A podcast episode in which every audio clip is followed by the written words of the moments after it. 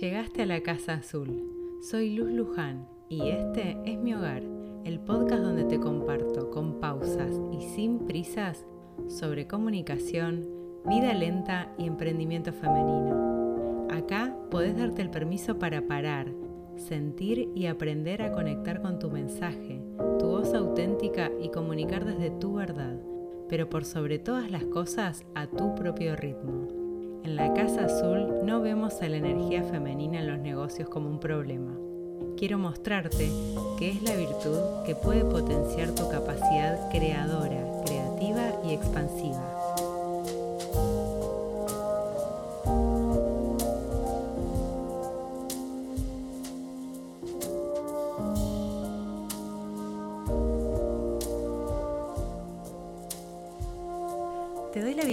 la tercera temporada de La Casa Azul y tengo muchas cosas para compartirte, muchas ganas de contarte un montón de cosas nuevas que estuvieron pasando y que van a venir, pero paso a paso, una cosa a la vez. Muchas de esas cosas te las voy a ir contando en otros episodios. No te quiero abrumar, no me quiero abrumar, ya sabes cómo es esto y si te estás sumando por primera vez a este podcast, este es un podcast de calma, de vida lenta, vamos en modo slow, así que de esa misma manera comunicamos y vamos compartiendo la información. Así que elegí dentro de todo lo que te quería compartir en este episodio inaugural de esta tercera temporada, elegí tres cosas que quería compartirte. En primer lugar, contarte qué va a haber en esta tercera temporada de La Casa Azul, porque hay algunos pequeños cambios, no muchos, pero sí algunos, y te los quiero compartir. La segunda cosa que te quiero contar es compartirte brevemente qué significó el cambio de marca y los nuevos servicios, pero también va a haber un podcast especial sobre eso porque sé que te va a interesar. Y bueno, también por qué hay una nueva mentoría de podcast también muy, muy especial para mí en eh, Luz Luján. Y por último, te quiero compartir en este episodio qué es lo que más tiempo nos va a llevar y es lo que realmente tengo más ganas de compartirte hoy. Los dos cambios más importantes que me ayudaron a tener una vida laboral en modo slow. Y la verdad es que esto es algo que para mí fue clave, pero me di cuenta que nunca se los había compartido. Nunca había tenido la oportunidad de compartírselo porque tal vez lo había naturalizado un poco, pero me di cuenta que es algo muy importante que para mí fue clave y sé que te va a ayudar o que te puede ayudar. Así que vamos con la primera, la primera novedad, que se trata de estos cambios que vienen en la Casa Azul. Y te voy a compartir en cada uno de los episodios de esta temporada muchos más episodios contándote de mi propio proceso en cuanto a cómo trabajo bajo los principios de la vida lenta y la comunicación consciente. Te quiero compartir más de mí y de mis alumnas, mis mentoreadas y clientas, ¿Por qué te quiero compartir esto? Porque son cosas que me preguntan mucho y que siempre se las estoy compartiendo y me doy cuenta que les sirve un montón, pero lo hago de forma más em, privada, ¿no? Eh, y más uno a uno, a medida que me van preguntando cosas. Entonces me di cuenta que había algunas preguntas que se repetían mucho y decidí armar una serie de episodios esta temporada compartiéndote sobre eso. Espero que te guste, espero que te interese y que te sume, porque eso es lo más importante para mí, que sea algo que te aporte, que te sirva para que vos puedas probar también tus propias herramientas y ver cuánto de esto es eh, algo que vos podés llevar a la práctica en tu propio negocio y en tu propia manera de vivir lento. En cuanto a las entrevistas, este, esta temporada no va a haber una entrevista por mes, como si hubo en las dos temporadas anteriores, pero posiblemente haya entrevistas. No es que desaparecen las entrevistas de la Casa Azul, pero van a ser mucho más seleccionadas, va a haber entrevistas muy, muy puntuales, así que contame si te gusta ese cambio, si no, si te gustan las entrevistas, si te gustan las entrevistas largas o cortas, compartímelo, porque me interesa muchísimo saber cómo, cómo te llevas con esa parte de, las, de la Casa Azul. Personalmente me encantan las entrevistas, me gusta muchísimo hacerlas, pero también quiero compartirte entrevistas que realmente sean mucho más significativas y por eso es que como las temporadas de la Casa Azul no son muy largas, me parecía mucho más apropiado hacer menos entrevistas por temporada. Así que ahora vamos a la segunda novedad que te quiero compartir, que más que novedad es un poco conclusiones, reflexiones sobre este cambio de, marca, sobre este cambio de nombre y sobre los ajustes de los servicios. La verdad es que el cambio de marca significó quitarme lastre, simplificar la comunicación, crear un negocio más minimalista y cada vez más a mi medida. Significó poder darle lugar a mi energía creadora. Eh, siento como que logré allanar el camino al hacer el cambio de marca. Yo ya te lo conté muchas veces, hay un episodio sobre esto de la temporada anterior. No estaba en mis planes ni por asomo hacer un cambio de marca, yo estaba muy cómoda con Tapioca Blue pero algo me dijo que tenía que hacer ese cambio y lo hice y tuvo su efecto en los servicios, tuvo efectos enormes, o sea, yo pensé que no iba a cambiar nada y cambió todo. Es tremendo, ya te voy a contar en detalle sobre eso en un episodio especial. Y si bien ya estaban como ahí en marcha las nuevas mentorías de Ser la Calma y Emerger, cobraron mucha más fuerza y también nació Voz Expansiva, que es la nueva mentoría de podcast, que es una mentoría que también no estaba ni por asomo sacar. Yo jamás pensé que iba a ser un servicio sobre podcast, a pesar de haber trabajado en podcast y en radio muchos años, porque lo había naturalizado un montón. Había cosas del podcast que, no sé, eso que a veces pensamos que todo el mundo lo puede resolver, que todo el mundo lo puede hacer. Y no estoy hablando solamente desde lo técnico, ¿no? Que lo técnico tal vez sea la parte más sencilla de resolver desde mi punto de vista en cuanto a un podcast, sino desde el poder energético que tiene este canal y cómo hacer de él un canal de comunicación clave en un emprendimiento femenino. Esa es como para mí, o sea, darme cuenta que les voy a compartir eso fue lo que me animó a lanzar Voz Expansiva, a crear esta mentoría. Pero bueno, no te voy a hablar de esa mentoría hoy, solamente te quería hacer ese breve comentario, ese, breve panorama de qué es lo que estuvo pasando. Y tercero, te quiero contar estos cambios claves que significaron para mí un antes y un después en mi vida laboral y los que de verdad me llevaron a vivir mi vida laboral en un modo slow. Estos cambios para mí fueron muy significativos y no fueron cambios que hice de la noche a la mañana. Y al respecto te quiero decir algo. Yo creo, estoy convencida de que los cambios no son de la noche a la mañana. Tal vez de afuera se ven así, ¿no? Hay algunos cambios que por ahí pueden parecer a simple vista muy de la noche a la mañana, pero en realidad son procesos que llevan su tiempo. Y es como el bambú. No sé si conocen la historia del bambú, que el bambú lleva mucho tiempo echar raíces y luego nace lo que realmente vemos por fuera de la tierra, que es el bambú. Pero esa parte, esa etapa, es bastante breve en relación a lo que es el crecimiento completo del bambú. Y yo creo que muchas de las cosas que tienen que ver con nuestro crecimiento profesional tienen ese tipo de desarrollo. Entonces, esto que te voy a compartir ahora no fue algo de la noche a la mañana, fue algo que fui tomando conciencia poco a poco y cuando me di cuenta fue como muy liberador, pero cuando me di cuenta ya lo había hecho al cambio.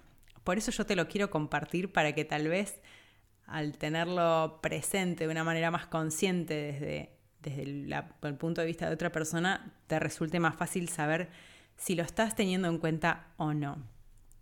Cuando no somos felices con nuestro trabajo, cuando nuestro trabajo, nuestro trabajo nos estresa, es demasiado demandante, cuando nuestro trabajo nos pide mucho, nos da poco, cuando no ganamos lo suficiente económicamente, muchas veces decimos emprender. Por la razón que sea, emprender se vuelve una opción casi mágica, ¿no? Como que nos va a solucionar todos nuestros problemas. Las razones que nos llevan a emprender son muchas, son muchas, son, hay tantas razones como mujeres que emprenden. Y de cualquier forma, el emprendimiento se vuelve como una suerte de oasis, de salvavidas, de ilusión, de panacea, ¿no? Como que depositamos ahí todas nuestras expectativas. y caemos en la trampa de que el emprendimiento nos va a resolver todos nuestros males, que va a darnos dinero, que va a darnos más tiempo, que vamos a trabajar de algo que nos apasiona y nos va a dar una nueva identidad profesional de la cual sentirnos orgullosas. Pero a medida que vamos avanzando en el camino emprendedor, van apareciendo esos obstáculos y zonas oscuras que ni sabíamos que existían. Para mí, emprender es un camino de ida de verdad. Yo estoy muy feliz de haber tomado esta decisión porque si vos estás emprendiendo hace un tiempo, posiblemente estés de acuerdo conmigo, te ayuda a crecer en muchísimos sentidos. Emprender implica un camino de mucho coraje y mucho corazón para salir adelante cada día. Aprendemos a cultivar nuestra perseverancia, nuestra constancia, a mejorar nuestras habilidades sociales, profesionales, financieras, personales, pero así y todo, sigue habiendo obstáculos para lograr eso que deseamos, ese negocio a nuestra medida que nos va a permitir vivir como queremos vivir. Y acá viene a cuento esos dos grandes cambios que hice para que mi negocio me dé esa vida que yo soñaba. Porque si bien yo ya venía emprendiendo hace un tiempo, seguía viviendo bastante exigida, seguía corriendo detrás del tiempo, eh, siempre con urgencias, salvando las papas del fuego. Y había algo que no me terminaba de, cerrar en todo esto, ¿no? Es como que yo venía de ambientes laborales, laborales súper exigentes y había algo que no me estaba cerrando, porque digo, bueno, pero si es el negocio a mi medida, ¿por qué no estoy llevándolo a un ritmo que sea a mi medida? Y empezaron a surgir las siguientes preguntas. Empecé a plantearme qué significaba el trabajo para mí, qué entendía yo por trabajo. ¿Cómo podía cambiar ese significado? Fue lo siguiente que me preguntó, que me pregunté. ¿Y qué es para mí una mujer trabajadora, una mujer profesional, una mujer exitosa, una mujer emprendedora? Hacerme estas preguntas te las repito para que te las anotes y te hagas estas preguntas. ¿Qué significa trabajar para vos? ¿Qué es para vos ser una mujer trabajadora, una mujer profesional, una mujer emprendedora exitosa? ¿Y cómo podés cambiar ese significado? Esas son las preguntas que yo me hice y que fueron un antes y un después. ¿Por qué fueron un antes y un después? Porque me di cuenta que yo había naturalizado completamente lo que significaba trabajar yo entendía que trabajar era de una manera, era una sola cosa, ¿no? un trabajo que fuera de cierta cantidad de horas, con, cierta, cierto nivel de demanda, que el éxito tenía determinada forma, determinadas características, y estaba haciendo mi negocio bajo ese paradigma, bajo esos parámetros. Entonces, podía emprender de lo que fuera que iba a seguir teniendo el mismo resultado. Ese fue el primer gran cambio que hice. Plantearme mi idea sobre el trabajo y en particular sobre el trabajo siendo mujer, porque esto es una gran diferencia. El trabajo de las mujeres culturalmente está asociado a las tareas hogareñas que no están consideradas un trabajo aunque lo sean. ¿Por qué? Porque nadie nos paga por hacer esas tareas. Y el trabajo tradicional, el trabajo remunerado, quienes lo llevan adelante en nuestra sociedad históricamente los hombres. Esto es muy fácil haciendo una, mirada retrospectiva en nuestras familias. Los hombres de tu familia y las mujeres de tu familia, ¿quiénes fueron los que tenían un trabajo formal, un trabajo remunerado, un trabajo en blanco y quiénes hacían las tareas hogareñas? Es muy fácil, aunque hoy las cosas hayan cambiado, y muchos de estos paradigmas estén en crisis o se hayan roto, sigue estando esta idea de fondo, ¿sí? Es como que la mujer en el ámbito del trabajo tiene que dar explicaciones de por qué está ahí trabajando y no está en su casa. De una u otra manera, por más inconsciente y sutil que sea, está ahí en nuestra memoria cultural. Todavía sigue ahí presente y por eso es que hay que traerla a la luz y hacernos preguntas al respecto. La otra pregunta que me hice fue reconocer el lugar de las mujeres en el mundo laboral. Una vez que me di cuenta que el ámbito laboral, por fuera del hogar, no era el ámbito natural, entre comillas, en el que las mujeres estábamos, dije, bueno, a ver, ¿qué lugar tienen las mujeres en el mundo laboral? Y ahí me fui dando cuenta que la gran mayoría de las mujeres que emprendían era porque no lograban sentirse a gusto, sentirse respetadas, sentirse escuchadas, sentirse valoradas en su ámbito laboral, o porque no podían congeniar, combinar el trabajo con otras tareas, con otras responsabilidades, con otros sueños también, ¿no? como un, tipo de vida diferente, con la maternidad, ese tipo de, sueños que para los hombres que trabajan no es ningún inconveniente poder cumplirlos. En cambio, para nosotras sí.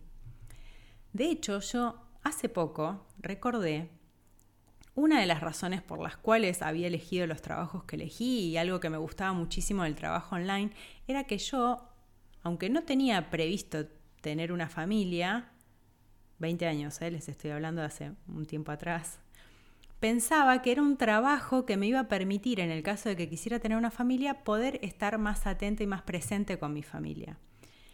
Mi mamá es maestra, ella trabajaba muchas horas, pero su trabajo en particular le permitía estar presente en muchos de nuestros momentos de vida y yo eso lo veía como un modelo.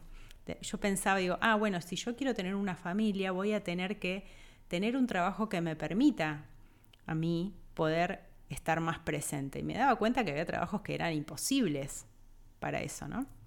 Pero fue un pensamiento que lo tuve así como muy en la superficie, en la superficie, pero bien, bien hondo caló el asunto.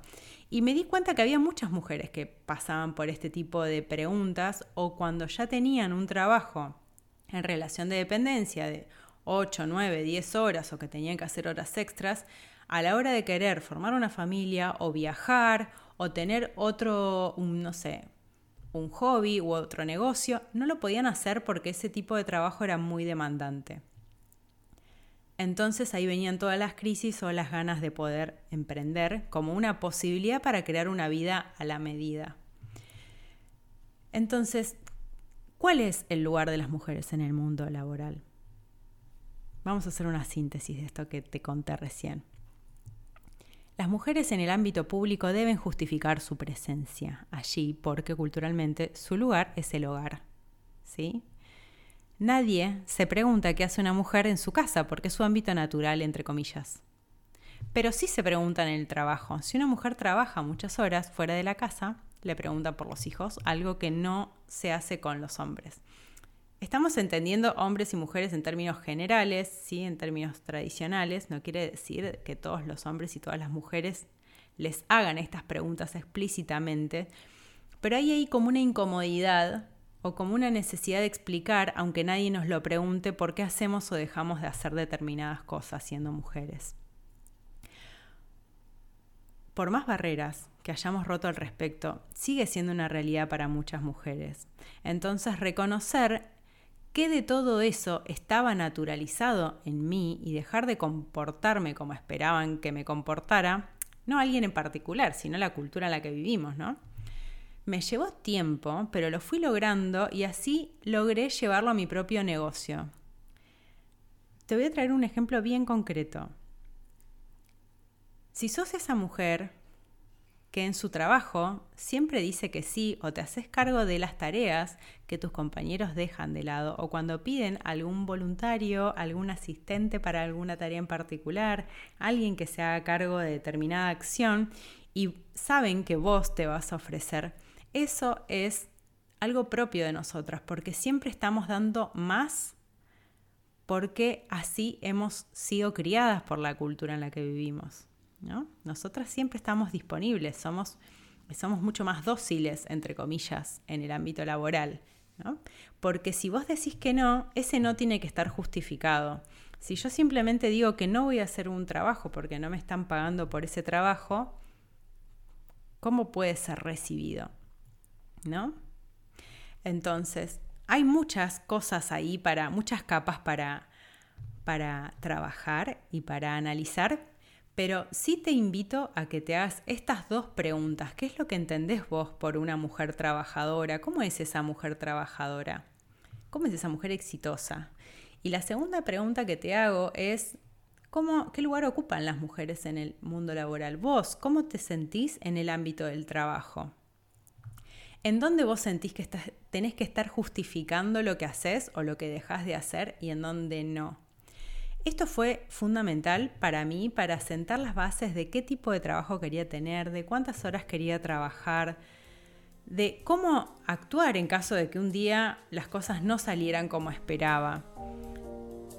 Cómo manejarme en relación a eso y a la exigencia. Fueron realmente un antes y un después porque me permitieron entender mi propia manera y aceptar mi propia manera de lo que significa un trabajo y cómo quiero ser como mujer en el ámbito laboral. Espero que este episodio te haya gustado, te haya sido útil. Contame qué te pareció. Nos vemos en el próximo episodio de Casa Azul. Esto fue La Casa Azul. Unite a la comunidad de creadoras de una vida slow y consciente en luzlujan.ar.